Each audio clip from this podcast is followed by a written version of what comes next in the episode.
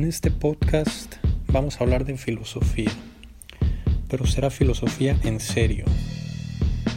Aquí no habrá eh, mensajes motivacionales más allá de las conclusiones que podamos sacar de los libros y vamos a leer específicamente algunos de los libros más importantes en la historia de la filosofía mundial de mano de los mejores filósofos de la historia como Levinas, Foucault, Simón de Beauvoir, Dussel, Marx. Este es un programa de filosofía en serio.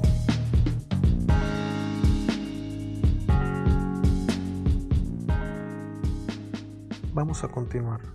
Nos quedamos en que la relación entre el mismo y lo absolutamente otro no es lo mismo que la relación entre lo mismo y lo simplemente otro del mundo, creando la categoría de absolutamente otro, y que esta relación entre lo mismo y lo otro del mundo se da como egoísmo. Pero produciéndose como egoísmo, ¿cómo puede mismo entrar en relación con otro sin privarlo inmediatamente de su alteridad. ¿De qué naturaleza es esta relación? ¿Cómo puede entrar lo mismo con lo otro del mundo y con lo otro que es absolutamente otro? Es decir, con otra persona. Pues otra persona, a simple vista, pues es como las demás cosas del mundo. Hay una mesa ahí, pues ahí está una persona. O ahí hay una corporalidad viviente. Allí hay un ser humano y lo veo como veo a la mesa. Puedo tocar como toco la mesa, puedo oler como huelo la mesa o la madera, etc. ¿Cómo puedo relacionarme con la persona sin privarlo inmediatamente de su alteridad, siendo que la relación en la que siempre estoy es una relación de egoísmo, y en ese egoísmo se reabsorbe la alteridad de las cosas en yo, es decir, se las priva de su alteridad. Y si se niega el objeto a ser aprendido o comprendido, de todos modos es comprendido como no entendido o como imposible de poseer, que ya es comprensión. Por ejemplo, quiero tener esa estrella, la quiero tener en mi mano, pues no se puede. Ah, pero en el mundo yo puedo todo. Pues sí, y ya pudiste desearlo y no poder tenerlo en la mano. Quedó comprendido ya como cosa imposible de realizar. Y eso ya es comprensión. Y así todas las cosas. Ya se privó de su alteridad a la estrella. Ya forma parte de yo. Ya quedó comprendida. Incluso aunque se niegue. En ese sentido.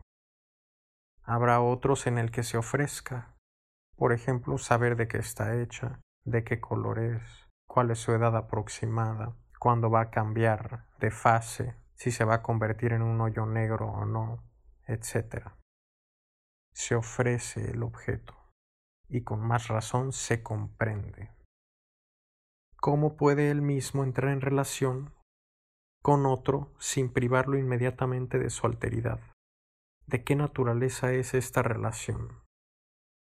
La relación metafísica no podría ser, hablando con propiedad, una representación, es decir, algo imaginado, porque entonces otro se disolvería en mismo, algo pensado. Si yo pudiera pensar o imaginar de alguna manera a la persona, no a su cuerpo, sino a la persona, al que está adentro, no el cuerpo de la persona, sino a la persona como persona, a ese que está dentro. Si yo pudiera pensarlo, se disolvería su alteridad en mí, en yo, porque ya está aquí ahora. Así como ya está aquí la estrella, que no puedo tener en la mano, o que ya sé que tiene tres billones de años, que es una enana roja y que nunca se va a convertir en un hoyo negro. Porque entonces otro se disolvería en mismo. Toda representación se deja esencialmente interpretar como constitución trascendental, es decir, como un universal, como las ideas que son trascendentes o que trascienden al objeto, como por ejemplo decirle estrella, enana roja, que nunca se convirtiera en un hoyo negro y que tiene tal edad. Son ideas que nosotros extraemos mediante el estudio o deducimos o inducimos de la cosa, de los objetos, del universo. Lo otro con lo que el metafísico está en relación y que reconoce como otro, no está simplemente en otro sitio. No es que nada más esté separado físicamente, que es lo de menos, así como está la estrella o el pan, que los puedo acercar o me puedo comer el pan, o me puedo subir al coche, o puedo encender el ventilador o el aire acondicionado, o puedo comprar un libro, un cuadro, un auto, etc. Y no es que simplemente, ahora hablando de el lugar existencial en el que el otro vive, no es que esté nada más en otro lugar, no es nada más que esté en otro mundo. Le sucede como a las ideas de Platón, que según la fórmula de Aristóteles no están en un lugar. Si el mundo es nuestro lugar en el que siempre estamos, entonces todo lugar tiene lugar en ese lugar. Todo espacio tiene lugar en ese espacio, en el mundo. Entonces le pasa al otro como le pasa a las ideas de Platón según Aristóteles que según Aristóteles no están en ningún lugar. Pues manzana le decimos a todas las manzanas. ¿En dónde está la idea manzana? Pues en ningún lugar. Porque no está en esa manzana. Si allí estuviera, entonces la otra no sería manzana.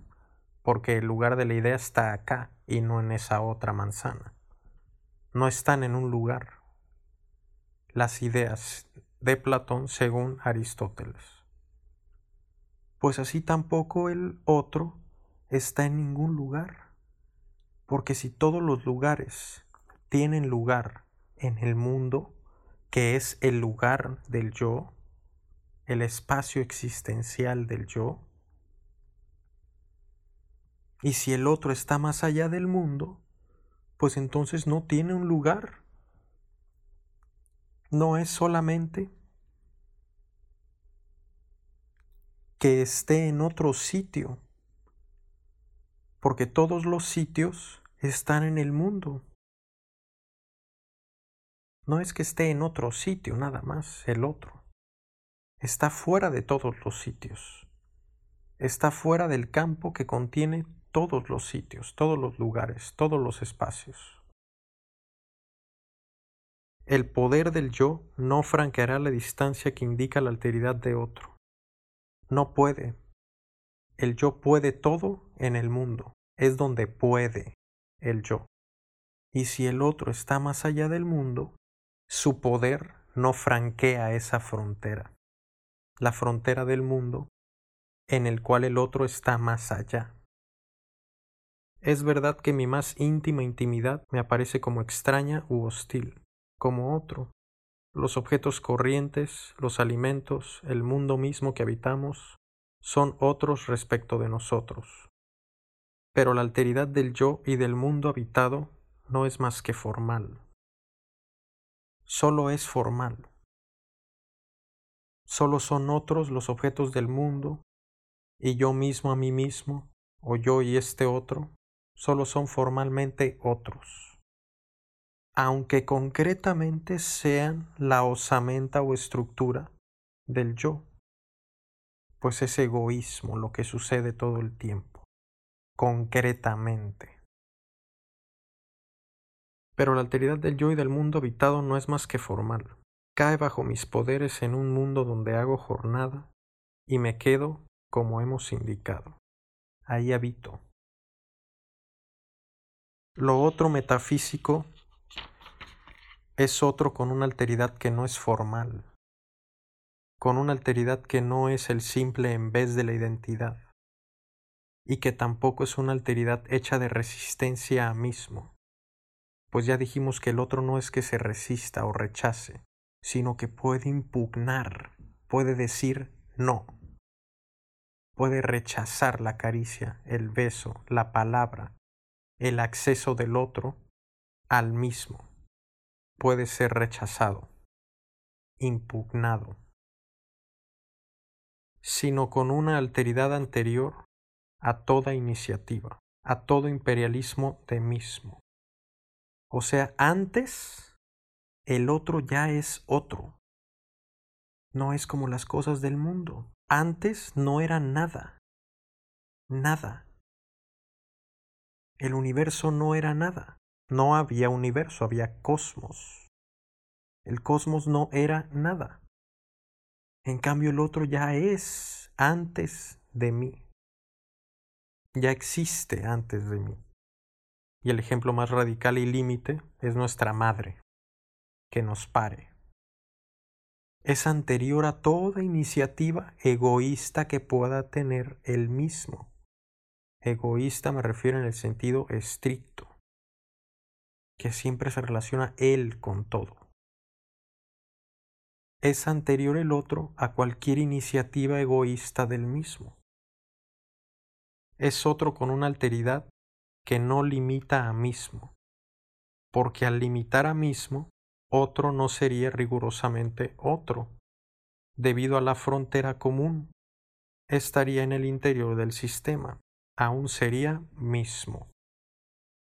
Pues obvio, si limitara el otro al mismo, si fuera esta impugnación como un límite, como una barrera, como una frontera limítrofe entre el otro y el mismo, entonces otra vez lo otro, lo absolutamente otro, no sería absolutamente otro. ¿Por qué? Pues es lo que sucede entre la frontera de Estados Unidos y México, o de España y Portugal, y todas las fronteras de todos los tipos, de todas las cosas. Es la frontera entre dos naciones. Otra vez las dos partes quedan totalizadas. ¿En dónde? En la frontera. Es la frontera entre México y Estados Unidos.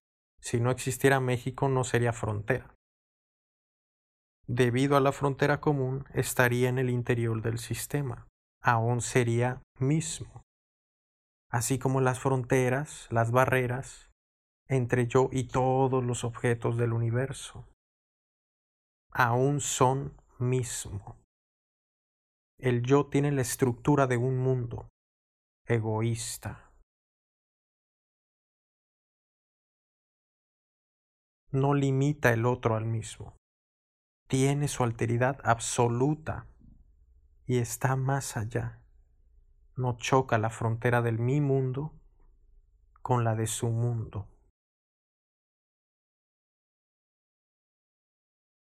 Vamos a dejarle aquí por el momento. Espero les esté gustando y estén entendiendo.